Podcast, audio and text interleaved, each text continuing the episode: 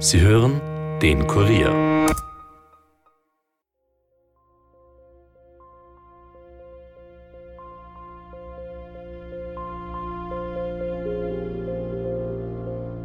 Habe ich gesagt, Tim, was los ist, es ist so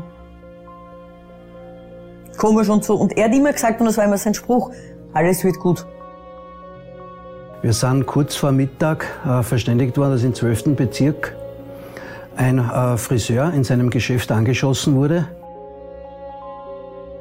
Und auf einmal höre ich zwei Schüsse. Bla bla bla, bum bum bum. Und auf einmal gehe ich da um, ein maskierter Typ, aber man hat ihn nicht erkannt. Beide Hülsen und Geschossteile sind am Tatort aufgefunden und sichergestellt worden und äh, zugeordnet worden der Marke Jastawa, 9 mm Luger.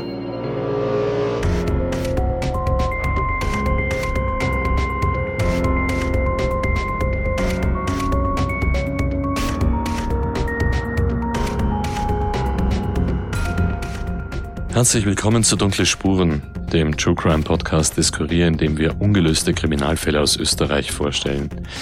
Ja, und herzlich willkommen zur von euch wirklich lange und geduldig erwarteten neuen Staffel. Danke für die wirklich vielen motivierenden Kommentare auf allen unseren Kanälen. Aber Jetzt geht's los und das richtig spannend und vor allem richtig aktuell. Bei unserem mittlerweile 16. Fall nehmen wir euch mit nach Wien, konkret nach Wien-Meidling. Dort ist am 16. November 2016 der 46-jährige Friseur Arnold Schmidt ermordet worden. wie sich im Zuge der Recherchen sehr schnell herauskristallisiert hat, wir haben hier einen Fall, in dem viele Emotionen im Spiel sind. Ganz im Gegensatz zur Tat, denn die ist auffällig kaltblütig passiert.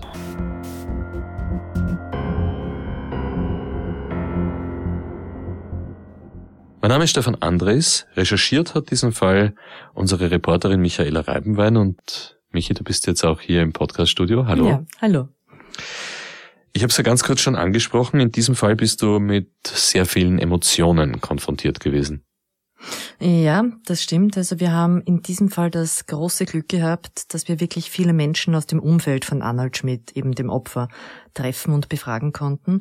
Und wir haben dadurch auch sehr viel über sein Leben erfahren. Auch über die Probleme, die ihn geplagt haben, über mögliche Motive und schwierige Phasen in seinem Leben. Und vieles davon ist uns erzählt worden, als wir das Mikro ausgeschaltet haben. Einiges aber, das wollten unsere Gesprächspartner unbedingt loswerden. Das ist, äh, wenn ich das jetzt richtig heraushöre, nicht immer der Fall. Ja, in diesem konkreten Fall haben wir sehr viel im Off-Verfahren und Emotionen sind natürlich bei jedem Fall im Spiel. Aber ich würde es so formulieren, es war diesmal wirklich auffallend, was aber auch daran liegen kann, dass der Fall einfach noch nicht so lang her ist. Ja, das ist keine fünf Jahre her. Ich kann mich sehr gut an die Medienberichte damals erinnern und ein Kollege von uns vom Kurier war ja sogar vor Ort. Mm, ja, ja, es war ja auch ein Fall, über den sehr viel berichtet worden ist. Aber fangen wir trotzdem ganz am Anfang an, weil nicht jeder kennt natürlich die Morde in Wien so gut wie du und die anderen Reporterinnen und Reporter. Michi, was ist damals passiert? Ja, es war der 16. November 2016 um die Mittagszeit als beim Mordermittler Helmut Fischer vom Landeskriminalamt Wien das Handy geläutet hat. Am November 2016 war ein Wochentag, am Mittwoch. Wir sind kurz vor Mittag äh, verständigt worden, dass im 12. Bezirk ein äh, Friseur in seinem Geschäft angeschossen wurde und wir werden mit den weiteren Ermittlungen betraut. Ja, der Tatort ist im 12. Bezirk, also im, in Meidling, auf der Wienerbergstraße 12. Dort ist das Friseurgeschäft Hair and Style bei Arnold. Der Chef selber ist kurz vorher von einem unbekannten Täter angeschossen worden. Wir haben dort noch festgestellt, eben, dass auf einer relativ befahrenen Durchzugsstraße ist, die Wienerbergstraße. Das ist nicht irgendeine so Seitengasse oder was. Herr Schmidt hat kurz vorher einem älteren Stammkunden die Haare geschnitten und er war gerade damit beschäftigt, mit dem Besen aufzukehren, als die Tür aufgegangen ist. Nachdem der Täter das Geschäft betreten hat, ist er circa in Entfernung von zwei Meter äh, dem Schmidt gegenübergestanden und hat dann sofort in Richtung äh, Brustkorb gefeuert. Zwei Einschüsse hat das Opfer aufgewiesen. Der Mörder hat also darauf gewartet, dass der Kunde das Geschäft verlässt und ist dann in den Salon hinein und hat sofort zwei Schüsse abgegeben. Ja, also der Mann wollte, dass Arnold Schmidt stirbt. Das war kein Zufall oder ein Unglück. Er hat ja auch ein großes Risiko auf sich genommen. Das ist ja keine ruhige Gegend, im Gegenteil. Und es war ja auch mitten am Tag. Ja, aber das könnte ja bedeuten, dass ihn irgendjemand gesehen hat. Ja, nicht nur könnte, er wurde gesehen. Ein Kunde, das haben wir ja schon gehört, der hat unmittelbar vor der Tat den Salon verlassen, aber in einem Nebenzimmer des Salons, in der sogenannten Damenabteilung, da waren zu dem Zeitpunkt noch eine Mitarbeiterin von Herrn Schmidt und eine Kundin anwesend.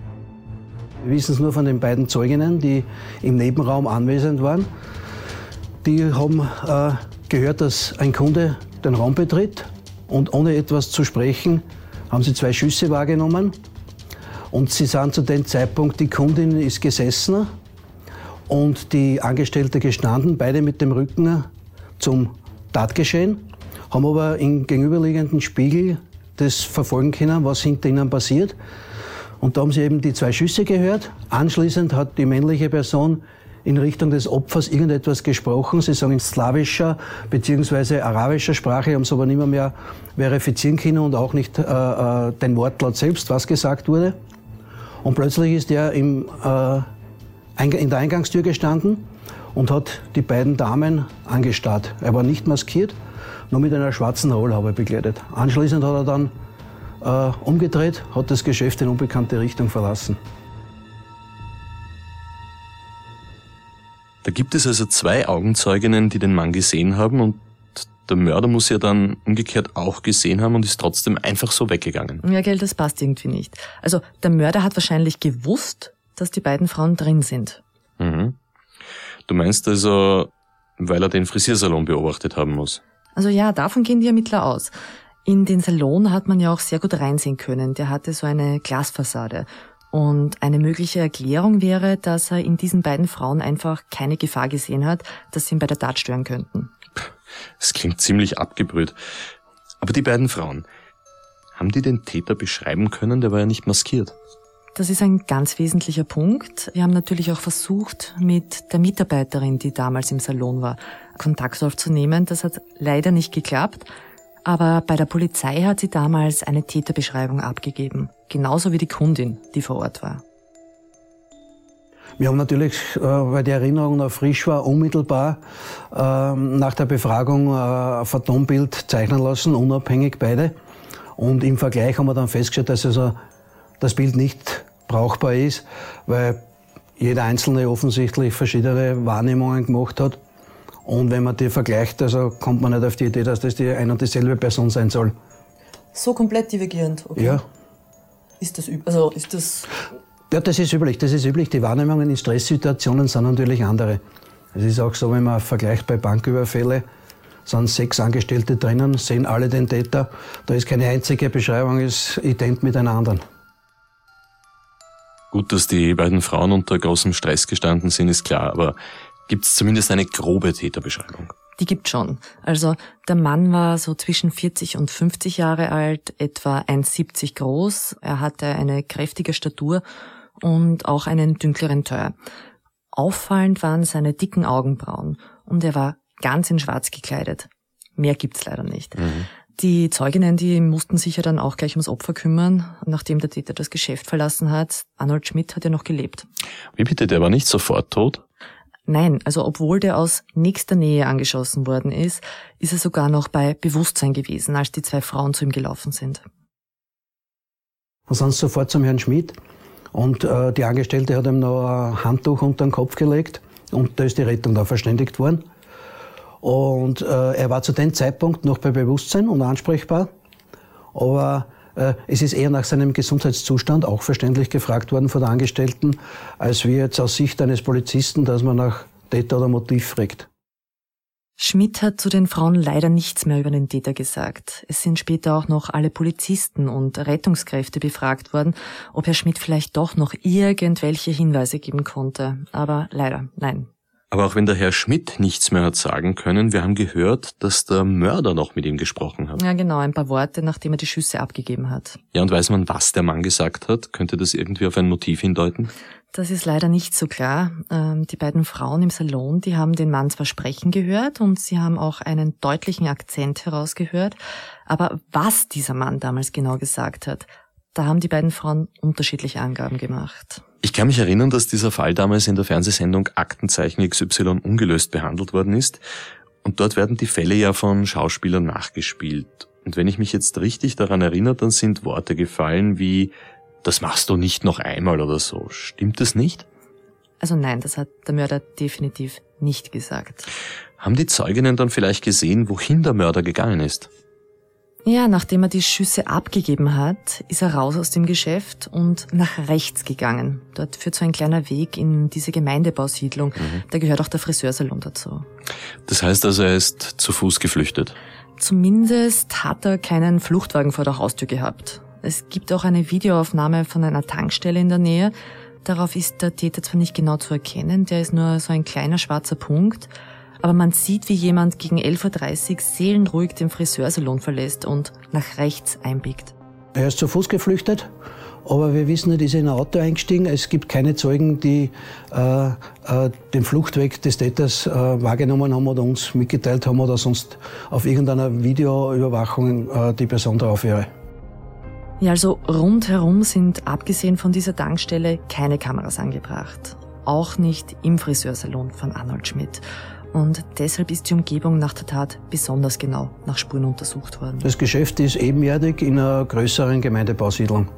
Da, wenn man durch die Siedlung durchgeht, kommt man hinten auf die U-Bahn-Station, auf Philadelphia-Brücke.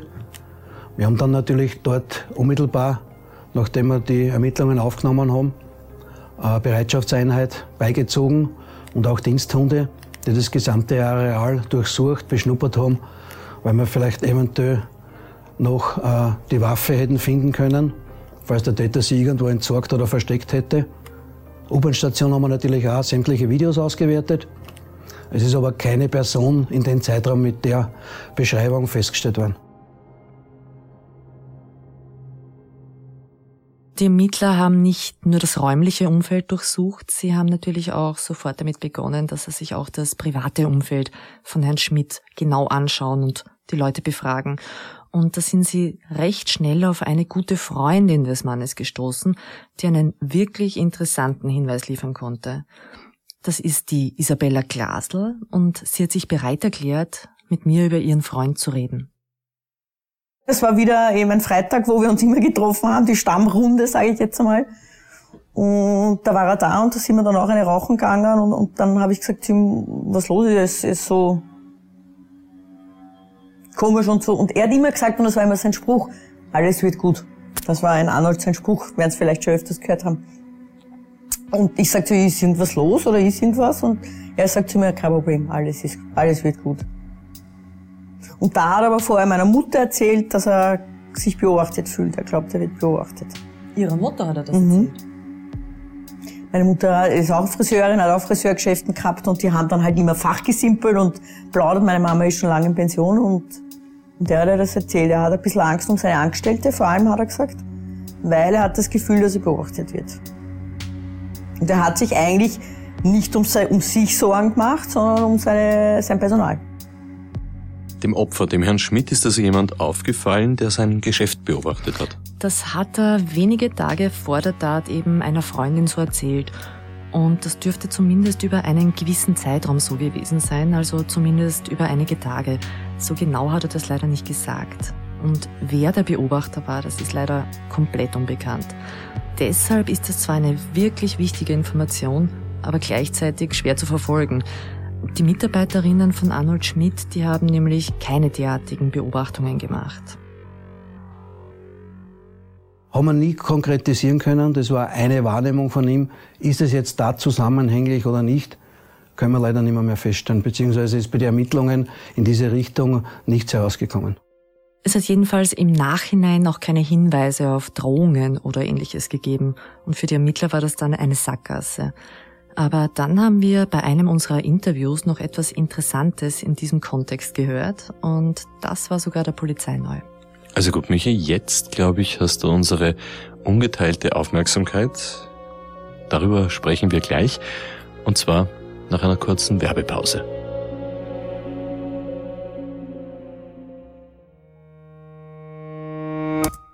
Nicht nur wir vom Dunkle Spuren Team machen True Crime Podcasts. Auch im dritten Teil des Audible Originalhörspiels Auris steht eine junge True Crime Podcasterin im Mittelpunkt. Seit Jahren versucht Jula Ansorge, ihren unter mysteriösen Umständen verschwundenen Bruder zu finden. Matthias Hegel, der berühmte forensische Phonetiker, behauptet, Beweise zu haben, dass Moritz noch lebt. Doch wie Kenner von Teil 1 und 2 von Auris wissen, hat der zwielichtige wie skrupellose Experte Jula schon oft belogen und manipuliert. Dennoch stimmt sie einem Treffen zu, um ihren Bruder zu retten. Doch dabei kommt es zur Katastrophe. Auris 3 Todesrauschen ist ein Audible-Original nach einer Idee von Krimistar Sebastian Fitzek. Zu hören ab 25. März exklusiv bei Audible.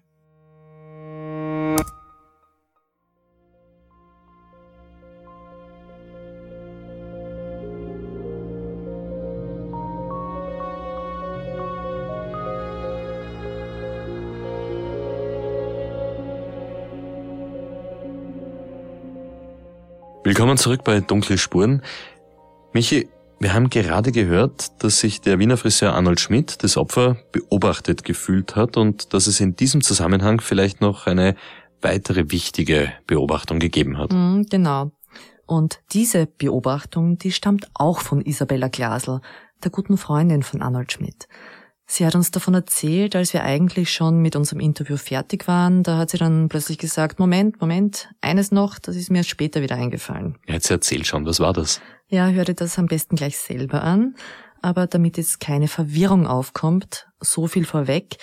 Die Frau Glasl hat ihre Wohnung ganz in der Nähe von der Wohnung des Arnold Schmidt gehabt, nämlich in Essling am Stadtrand von Wien ungefähr, ich schätze jetzt einmal zwei Wochen vorher, bevor das passiert ist, wir wohnen in derselben Gasse und ich habe meine, meine jüngere Tochter war noch zu Hause, die hat noch zu Hause gewohnt und ich war unterwegs und habe gesagt, ich gehe jetzt einkaufen und sie, ich möchte mitfahren und da bin ich bei uns, habe ich geparkt in der Gasse und es ist genau, seine Wohnung ist da drüben und bin im Auto gesessen und habe auf sie gewartet und auf einmal ist einer gekommen und er hat immer so raufgeschaut und das ist mir erst nachher eingefallen. Raufgeschaut auf seine Dachterrasse an und hat oben eine Dachterrassenwohnung gehabt. Ne? Da hab ich mal raufgeschaut, raufgeschaut und auf einmal kommt steuert er auf mein Auto zu und macht die Beifahrertür auf. Und wollte einsteigen, ne? weil da und drauf geschaut und ich sag, hallo, hallo, was ist? Und er, oh, Entschuldigung, Türe zu und zwei Autos weiter vorne eingestiegen und weggefahren. Und das, glaube ich, war auch eine Beobachtung. Also das passiert einem auch nicht jeden Tag, dass ein fremder Mensch ins Auto am Beifahrersitz einsteigen will, weil er ja offenbar mit den Gedanken irgendwo anders war. Ja, da muss ich jetzt ganz kurz auch einhaken. Ähm, er hat die Fahrertür geöffnet. Das hat die Frau Glasl leider falsch beschrieben bei unserem Interview und erst im Nachhinein ist uns dann irgendwie der Fehler aufgefallen und sie hat dann bestätigt, dass der Mann eben die Fahrertür geöffnet hat. Also gut, aber das ändert natürlich nichts daran, dass das Ganze sehr seltsam ist so ein Erlebnis so kurz vor dem Mord mit all dem, was wir bis jetzt auch schon gehört haben, das ist natürlich bedenklich. Hat denn die Frau Glasel diesen Mann beschreiben können? Können wir sagen, dass das der Mörder war? Ja, also die Beschreibung, die ist leider relativ dürftig. Sie wissen nicht zufällig noch, wie der circa ausgeschaut Na, hat? ausländisch. Aber wie, wie, das ist sieben Jahre her. Ja, dunkle, kurze Haare, aber sonst weiß ich jetzt nicht mehr, mehr viel. Was wird der gewesen sein? 1,70, 1, zwischen 1,70, 1,80 groß. Nicht dick, aber auch nicht dünn, ja, sage ich jetzt einmal so. Und ist halt mir aufgefallen, weil ich denke mal, der muss so abgelenkt sein im Nachhinein dann. So abgelenkt gewesen sein, dass, weil sonst macht man keine fremde Autotür auf. Ja.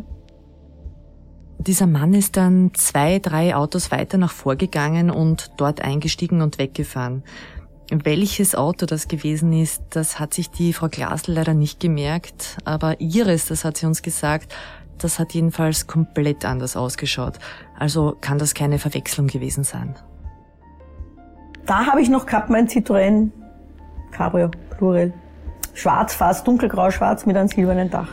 Also eigentlich ein auffälliges Auto, wo man eigentlich nicht einfach hingeht und die Tür aufmacht. Woran sich die Frau Glasl jedenfalls noch erinnern kann, ist, dass der Mann einen leicht ausländischen Akzent gehabt hat. und dass er definitiv nicht aus der Nachbarschaft war. Da hätte sie ihn gekannt. Wenn wir jetzt davon ausgehen, dass diese Sachen wirklich zusammenhängen, das würde doch bedeuten, dass der Schmidt schon mehrere Tage oder vielleicht sogar Wochen beobachtet ja, worden korrekt, ist. Korrekt, korrekt. Und das wiederum würde bedeuten, dass sich da jemand wirklich gut vorbereitet hat auf diese Tat.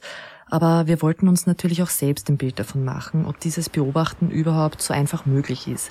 Also deshalb sind wir auch zum Tatort gefahren und haben uns das angeschaut.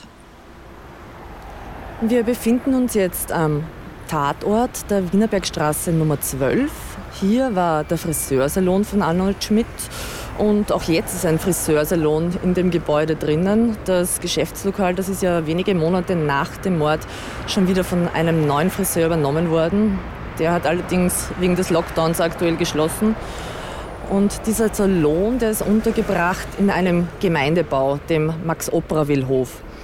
Wir sehen in den Salon hinein. Er hat eine große Glasfassade und es dürfte sich nicht allzu viel verändert haben.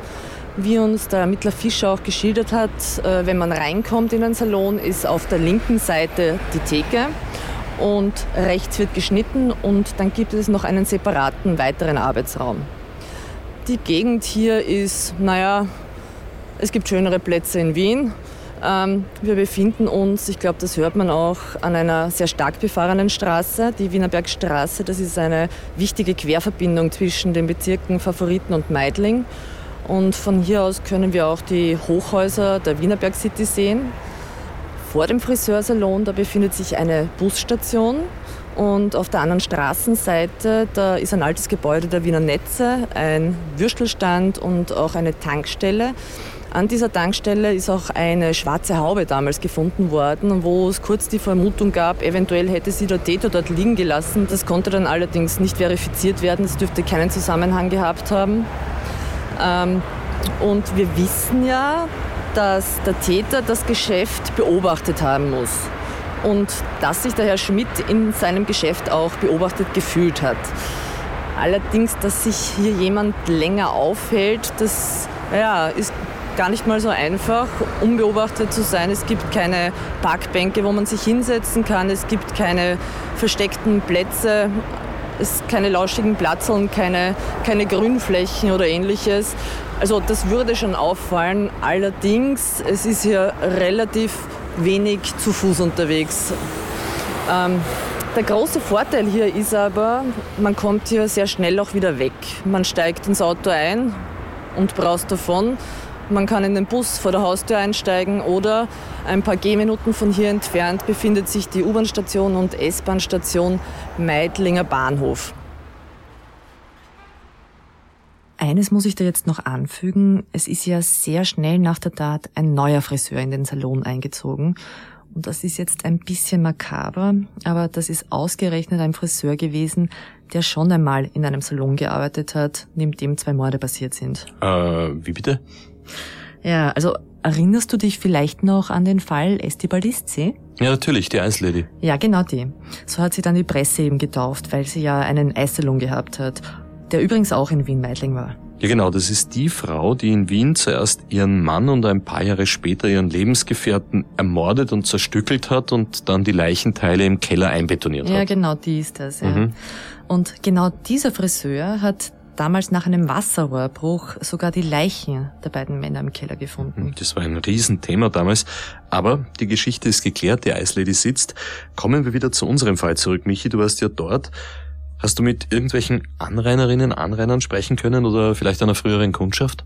Ja, kurz nachdem die Aufnahme von vorhin entstanden ist, ist ein Mann, ich schätze ihn so auf Mitte 30, er war ganz schwarz gekleidet und hat einen etwas gebückten Gang gehabt, auf uns zugekommen und hat gefragt, was wir hier machen. Seinen Namen, den hat er uns leider nicht sagen wollen. Wohnen Sie da? Ja, ich war live dabei. Ich Sie war dabei, live ja. dabei? Es war eh schon einmal eine, wie heißt es, Spickerin von einem Freund, haben gesoffen. Dann habe ich nur Schreier, meine Mutter hatte Termin gehabt, aber hat der Freundin gegeben. Und auf einmal höre ich zwei Schüsse. Bla bla bla, bum bum bum. Und auf einmal gehe ich da um, ein maskierter Typ, aber man hat ihn nicht erkannt. Aber haben Sie den Täter dann auch noch gesehen? Ja, aber er war schwarz, angezogen. Den, den, den, kann, man- den hat man nicht gekannt, gar nichts. Und wo ist er denn dann weggelaufen? Da, Da rein, Richtung Ja. Gemeindebau Ja. rein. Er hat uns dann auch noch gesagt, dass hier in den Gemeindebauten und in der Umgebung schon etliche Bluttaten passiert sind und hat die Gegend als ganz schlimm bezeichnet. ja, schlimmer geworden, ja. Früher war es unleibend, aber jetzt gibt es Drogensüchtige, aber die tun eh keine. Die sind die Besten, die sind besser als die normalen Mitbewohner. Ich wohne in die Rosen im Gemeindebau mit der Frau. Also der Mann, den du da getroffen hast, der hat die Tat wirklich hautnah miterlebt? Das ist die Frage. Also wir haben danach auch dem Chefinspektor Fischer von diesem Gespräch erzählt und der hat sofort gesagt, wir haben alle in der Umgebung befragt. Da hat niemand irgendwelche Angaben machen können. Und deshalb schätzt er diesen Mann eher als Wichtigtuer ein. Sowas passiert ja leider immer wieder. Ja, aber was der Kerl gesagt hat, ist ja nicht falsch. Das stimmt, also mit einer Ausnahme. Er hat gesagt, der Täter sei maskiert gewesen. Und das stimmt definitiv nicht. Und du darfst doch nicht vergessen, es ist eben sehr viel über diesen Fall in den Zeitungen, im Fernsehen, im Radio berichtet worden. Und sein Wissen kann er sich von dort geholt haben. Also ich merke gerade, dass mit der Täterbeschreibung wird in diesem Fall wirklich schwierig. Vielleicht versuchen wir mit was anderem weiterzumachen. Wenn wir schon nicht wissen, wie dieser Mörder ausgeschaut hat, hat er dann vielleicht irgendwelche Spuren dagelassen? Nicht allzu viele, aber eine heiße Spur durchaus. Der Mörder hat ja zwei Schüsse abgegeben. Ja, ich habe geglaubt, die Waffe ist nie gefunden worden. Die eh nicht, aber die Projektile. Und durch die hat man herausfinden können, welche Waffe der Mörder verwendet hat. Und die ist in Österreich nicht unbedingt gängig. Es ist dann bei der kriminaltechnischen Untersuchung, weil beide Hülsen und Geschossteile sind am Tatort aufgefunden und sichergestellt worden, sind in der Kriminaltechnik im BK äh, überprüft worden und äh, zugeordnet worden der Marke Jastavar, 9 mm Luger. Also Jastavar ist ein serbischer, ehemalig jugoslawischer Hersteller und diese Waffe ist äh, auch im Jugoslawienkrieg eine der gängigsten gewesen.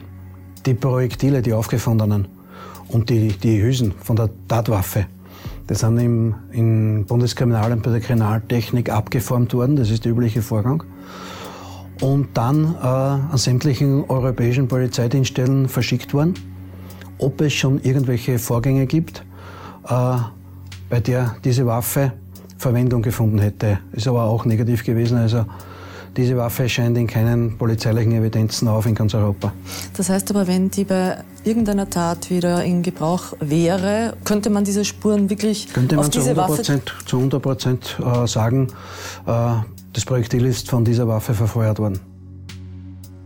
Man könnte es auch anders sagen, jede Waffe hat eine unverwechselbare Handschrift. Ja, und in dem Fall stammt die Waffe ja aus Serbien und das könnte bedeuten, dass die Spur auch dorthin führt, wenn ich das alles jetzt richtig zusammenführe. Ja, dazu würde ja auch der eher dünklere Teil und dieser ausländische Akzent passen. Ganz genau. Und die Ermittler schließen ja auch daraus, dass der Täter nicht maskiert war, dass er einfach nicht befürchten musste, dass er hier erkannt wird, weil er eben nicht von hier stammt. Und das erleichtert die Ermittlungen nicht unbedingt, wenn der Mörder im Ausland vermutet wird. Aber da hat das LKA einen ungewöhnlichen Weg gewählt. Ähm, Zum einen eine Belohnung für zielführende Hinweise in der Höhe von 40.000 Euro. Und diese Belohnung ist übrigens noch immer aufrecht für den richtigen Tipp. 40.000 Euro, das ist nicht wenig Geld, vielleicht auch interessant für unsere Hörerinnen und Hörer. Aber Michi, woher stammt das Geld eigentlich für diese Belohnung? Das ist schon wirklich eine außergewöhnlich hohe Belohnung, das stimmt. Und die war auch nur möglich, weil unter anderem die Innung der Friseure und die Freunde der Wiener Polizei Geld bereitgestellt haben. Und weil man ja in erster Linie auf Hinweise aus Serbien gehofft hat, mussten die Ermittler eben auch dort aktiv werden. Geht es so einfach? Ja, man kann natürlich, wenn man konkrete Spuren und Hinweise hat, die ausländischen Kollegen da um Mithilfe ersuchen. Aber in diesem Fall wollte man ja die breite serbische Bevölkerung erreichen. Und wie geht das am einfachsten? Durch die Medien. Genau. Und deshalb haben die österreichischen Polizisten einige serbische Tageszeitungen kontaktiert und dort Inserate geschalten.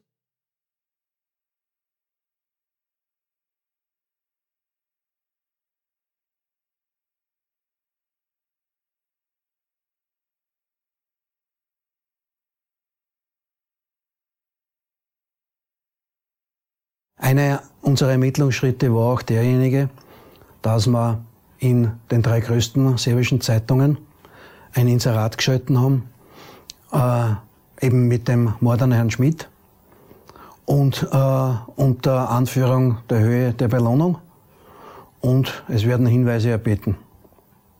Aus dem Grund, die Waffe ist aus Serbien. Die Beschreibung würde auch auf einen serbischen Staatsbürger im Weiteren zutreffen. Und so haben wir das einfach genommen als weiteren Ermittlungsansatz, da, zumal wir auch davon ausgehen, der Täter war nicht maskiert. Also es war ein Auftragstäter, der vielleicht nur für die Tat gekommen ist und in einer launigen Stunde in seiner Heimat äh, vielleicht irgendetwas erwähnt hat, die eine andere Person gar nicht äh, mitgekriegt hat, um was da geht und aufgrund des Artikels vielleicht sich erinnern kann und einen Hinweis gibt. Aber es ist leider auch bis dato kein einziger Hinweis aus Serbien eingelangt. Nicht ein einziger Hinweis. Das ist interessant. Aber gerade hat der Chefinspektor Fischer ganz nebenbei noch etwas ganz anderes Neues erzählt, nämlich, und das halte ich für einen wesentlichen Punkt, der Mörder könnte ein Auftragstäter gewesen sein? Ja, das ist natürlich eine sehr starke Annahme. Dass jemand einen Mörder engagiert hat, um Arnold Schmidt beseitigen zu lassen. Weil die Art und Weise, wie dieser Mord ausgeführt worden ist, da spricht schon sehr viel dafür. Und er hat ja dann auch noch nach den Schüssen irgendeine Botschaft an das Opfer gehabt. Das klingt wahnsinnig nach Unterwelt, ja, nach, nach Mafia, aber nicht nach einem 46-jährigen Friseur aus Wien-Meidling. Da bin ich ganz bei dir, Stefan. Also es gab zwar schon Mafiakriege, bei denen auch Wien zum Schauplatz von einem Mord geworden ja, ja, ist. Ja, ja, ja. Äh, aber der Arnold Schmidt, der passt überhaupt nicht in dieses Schema. Ja, außer er hat ein Doppelleben gehabt. Um das zu klären, da müssen wir uns den Privatmann und den Unternehmer Arnold Schmidt ein bisschen näher anschauen und besser kennenlernen. Und wir müssen auch ein bisschen mehr darüber erfahren, welche Probleme er zuletzt gehabt hat, was ihn beschäftigt hat und was ein Motiv für diese Tat gewesen sein könnte. Die Frage aller Fragen. Ja, und eins können wir jetzt schon verraten. Es gab sehr wohl jemanden, der ein Motiv hatte.